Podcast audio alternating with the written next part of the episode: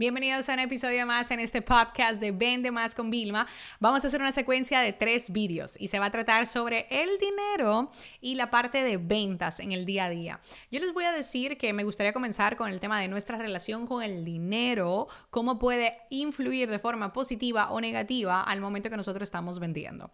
Yo sé que durante muchos años se ha utilizado como el tabú del dinero, uno no puede hablar, está mal visto, eh, tú no puedes referirte a ti mismo como soy una persona pro abundante, porque parece que tú eres una persona eh, arrogante o que está echando cosas para los demás, ¿no? Para no decir esa palabrita dominicana.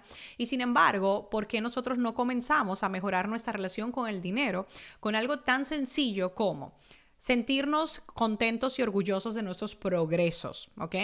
Sentir que nosotros estamos avanzando y mejorando inclusive el vocabulario con el cual nosotros hablamos y nos referimos. Algo que a mí fue como que, wow, un gran descubrimiento fue que yo me daba cuenta que yo seguía el comportamiento también de personas de mi círculo y era que cuando se mencionaba a una persona eh, próspera y abundante económicamente, pues uno decía, bueno, sabrá Dios de dónde viene ese dinero. Bueno, tú sabes, eso fue como que dinero rápido. Eso fue como que se hizo rico o rica de la noche a la mañana.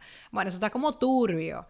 O, como por ejemplo, mira eso, ¿tú crees que hace falta esos excesos y estar pagando una habitación de hotel? ¿Quién paga 3 mil dólares por una habitación de hotel la noche cuando eso cuesta la renta en un apartamento? O sea, señores, cuando yo me di cuenta ¿ok? Que yo me había sumado a lo que había en el círculo. Y oye, no es que tu círculo no sea bueno, sino que siempre tiene que haber una persona y un agente de cambio. Aunque ustedes no lo sepan, que no viene a colección, yo dejé en junio del 2023 dejé el alcohol. Eh, yo tomaba solamente social, a mí me podía pasar un mes, a lo mejor yo me tomaba media copa. Eh, a mí me gustaban mucho las burbujas y yo me recuerdo que me fui a Italia, Europa de vacaciones y yo decía, señores, yo vine, o sea, como que yo me sentí, yo dije, ¿para qué yo bebo? O sea, uno cuando bebe se levanta con una resaca, uno cada vez más mayor y le dura más. Y yo dejé el alcohol, dije, yo lo voy a dejar yo lo voy a dejar porque yo tengo que ser posible de que algo que a mí tampoco que me lo dejé. Y entonces, claro, todo el mundo empezó con la... Al principio hay resistencia. ¿Y qué tú vas a hacer? Y tú nunca vas a celebrar. Y yo sí, pero yo puedo celebrar. Llegó un momento en que yo me dije, cuando lo dejé, yo voy a tomarme una copa para celebrar mi cumpleaños el 31 de diciembre. Porque yo tenía muchos años que no lo celebraba, ¿no? Y yo llegó el 31 y dije, yo, beber yo me levanté el día primero de enero tan bien que yo dije, wow, o sea, ¿y sabes qué? Mi familia y mi círculo ahora me dicen, yo también voy a dejar el alcohol. Yo me he dado cuenta, mira, tú fuiste a la boda y mira cómo tú tan... O sea, uno se vuelve y contagia a los demás de forma positiva. Entonces, si en tu círculo, ¿vale? Porque es a lo que estamos acostumbrados, están siempre criticando, hablando mal o diciendo cosas negativas sobre eh, no sé, el lujo, la riqueza o las experiencias que alguien se está dando, pues entonces comienza tú siendo la persona distinta, comienza tú cambiando el vocabulario, comienza tú diciendo, bueno, señores, pero uno no puede juzgar. Y señores, estamos viendo en redes sociales nada más eh, lo que celebra, no estamos viendo cómo trabaja. Y esto te puede marcar un antes y después. Es más, estoy sumamente segura porque hasta como tú te vas a sentir, vas a ver, vas a pasar de la crítica a la admiración de una persona que no solo ha trabajado para poder permitirse determinadas experiencias y lujos, si así quieres llamarlo, sino que es una persona que te puede contagiar de forma positiva. Entonces tú lo que tendrías que estar es estudiando, buscando la biografía de esas personas, la historia, qué ha hecho, qué tipo de negocio tiene. Es decir, encontrar interés si eso es lo que tú también quieres. Porque muchas veces nosotros criticamos también desde un punto de envidia y no existe tal cosa como la envidia buena. Hay que purgar. Como dice mi amigo Ismael Gal, hay que purgar la envidia de tu vida. Es que no existe algo de envidia buena, sería admiración hacia los demás. Entonces, volviendo al tema de las ventas, ¿qué empresa tú crees que vende muy bien? En vez de criticar y estar diciendo, bueno, seguramente harán cosas, o bueno, eh, facturan tanto, pero ¿cuánto realmente le queda? No, vamos a ponerlo en contexto, qué cosas buenas hacen, qué cosas buenas yo puedo también sentirme inspirado inspirada sin necesidad de copiar. Cuando tú ves que a alguien le va bien, es la evidencia de que a ti también. O sea, cuando tú ves que a alguien le va bien, es la evidencia de que a ti también.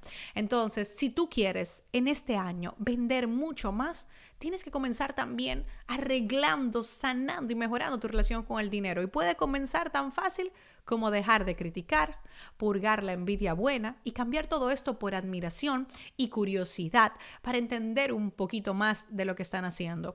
Yo tengo, y de esto iré hablando mucho en el podcast, y además estoy eh, montando un viaje donde quiero hablar sobre el tema del dinero, sobre el tema del lujo eh, para Dubai. Estamos ahí trabajando todo eso. Lo voy a hacer con un gran partner también. Va a ser mi primer como viaje de negocios que vamos a vender. Y sabes qué? una de las cosas que a mí más me ha ayudado a vender servicios, o sea, porque hay una moda tan grande que el high ticket, que el high ticket. El high ticket viene también del tema de lujo. ¿Ok? Si no estudiamos la historia de grandes marcas como Chanel, se posicionaron de una forma de prestigio, de ser marcas sofisticadas. Pero tú sabes qué, yo no estoy nada más mirando el tema del producto.